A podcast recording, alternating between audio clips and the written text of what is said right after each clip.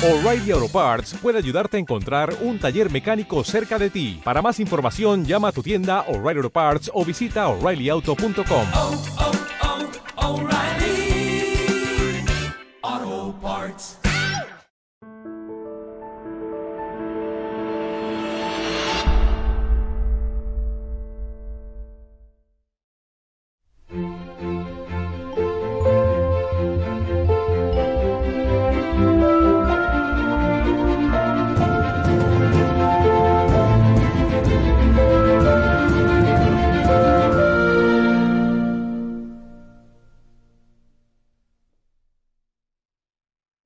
name is Tiana, and today I am here to tell you about my father. His name is Wang Bing Zhang, and he is a political prisoner currently serving the 16th year of a life sentence for his work in pro-democracy activism. Before he became an activist, my father was a medical doctor, but he became inspired by the ideals of freedom while living in Canada as a PhD student. My father came to believe that the Chinese people deserved to live in a democracy ruled by law and that he could help achieve it. So he gave up his career in medicine and instead devoted his life to fight for freedom for the Chinese people. For 20 years, my father worked towards his dream of a democratic China. He started a dissident magazine, founded several oppositional organizations, lobbied foreign governments, and traveled the world giving speeches to inspire people to share in his ideals. In doing so, my father would leave my family, face unthinkable challenges and setbacks, and sacrifice everything, including eventually his own freedom.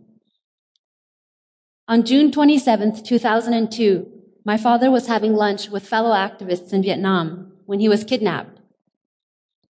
Beaten and blindfolded, he was taken back to China by Chinese authorities and arrested. He was charged with espionage and terrorism. He had a one day trial held behind closed doors during which my father was not allowed to speak. No evidence was presented or any witnesses called. He was found guilty, sentenced to life in prison, and has been serving his sentence in solitary confinement ever since. I was 13 years old when my father was imprisoned, and when I, since, when I first set out to try to win his freedom. Since then, I've lobbied, spoken, and pleaded on his behalf around the world. For over a decade, I've continued to meet with government officials, NGOs, journalists, whoever will hear my story to try to win my father's freedom. But despite my best efforts, my father continues to languish in a tiny cell in southern China. And notwithstanding some of the international support that my family has been able to mobilize, the past decade of my father's imprisonment has been marked largely by heartbreak and defeat. In a country without meaningful rule of law, my family has no means to appeal my father's conviction. The lawyers we've retained on his behalf are routinely intim- intimidated by Chinese authorities and threatened with disbarment. As a prisoner, my fa- father is allowed one 30 minute visit with family every few months. My family takes turns to make the journey from North America, only to see him behind plexiglass and prison bars. The mood is so bleak that even the prison guards monitoring our visits have conveyed to us their sympathy. It's difficult to describe the challenge of trying to lobby for support for his release from the Canadian and American government in the current political climate, and the helplessness I feel when confronting an adversary as formidable as the Chinese government. It's even harder to talk about my father losing his mind in solitary confinement. The disappointment is overwhelming, and my efforts seem meaningless. And I often ask myself if there's any point in trying. Because not only does my father continue to languish in prison, but the human rights situation in China continues to worsen, with more activists being thrown into prison with each passing day.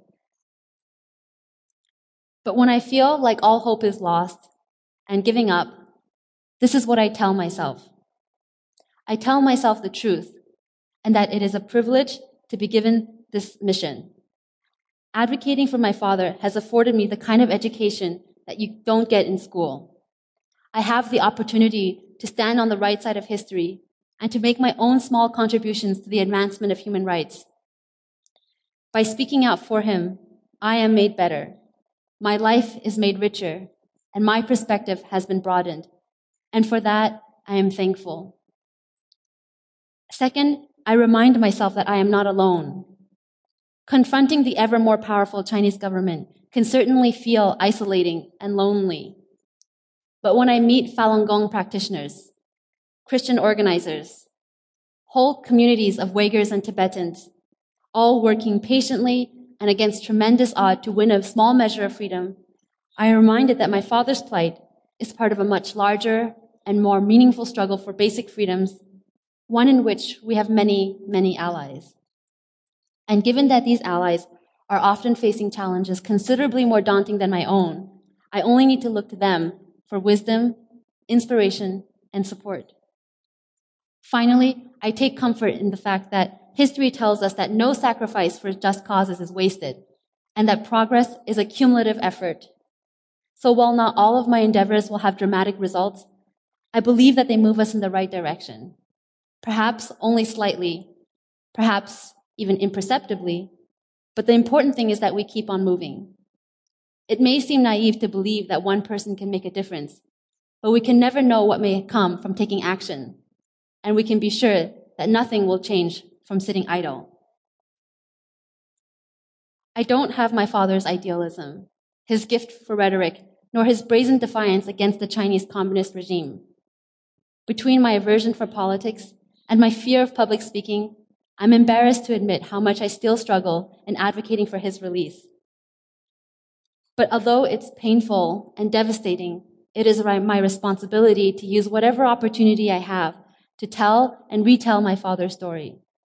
Because even if I cannot secure his release, I have to make sure that his sacrifice was not in vain. The issues that you and I care about might be different, but if my father can endure his suffering and I can stand on this stage, I know that you too can make sacrifices, confront your fears, and speak up for truth. Thank you.